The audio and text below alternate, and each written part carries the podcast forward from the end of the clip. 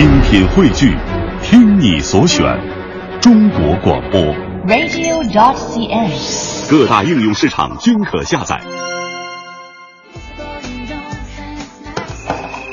我像麋鹿一样在林荫中奔走，为着自己的香气而发狂。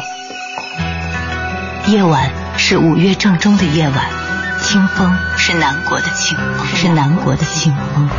我迷了路，我游荡着，我寻求那得不到的东西，我得到我所没有寻求的东西。我自己的愿望的形象从我心中走出，跳起舞来。这闪光的形象飞掠过去，我想把它紧紧捉住，它躲开了，又引着我飞走下去。我寻求那得不到的东西，我得到我所没有寻求的东西。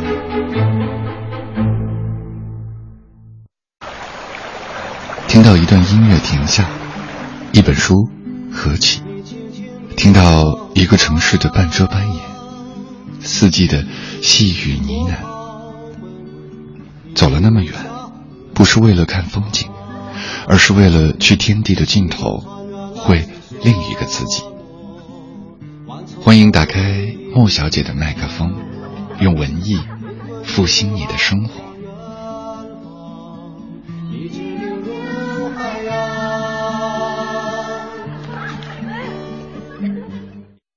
年轻，塞缪尔。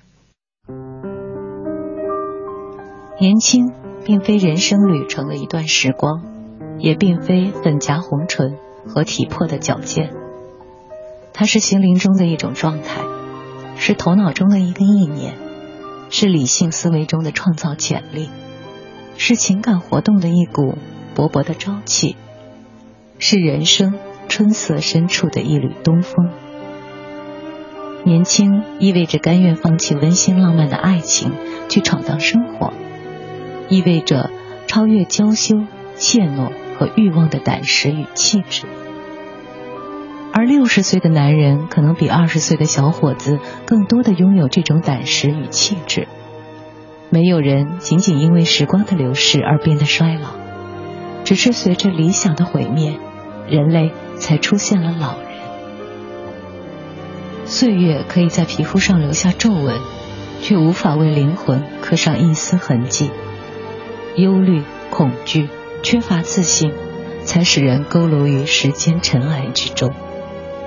无论是六十岁还是十六岁，每个人都会被未来所吸引，都会对人生竞争中的欢乐怀着孩子般无穷无尽的渴望。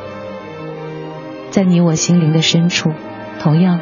有一个无线电台，只要它不停的从人群中，从无限的时间中接受美好、希望、欢欣、勇气和力量的信息，你我就永远年轻。一旦这无线电台坍塌，你的心便会被玩世不恭和悲观失望的寒冷酷雪所覆盖，你便衰老了，即使你只有二十岁。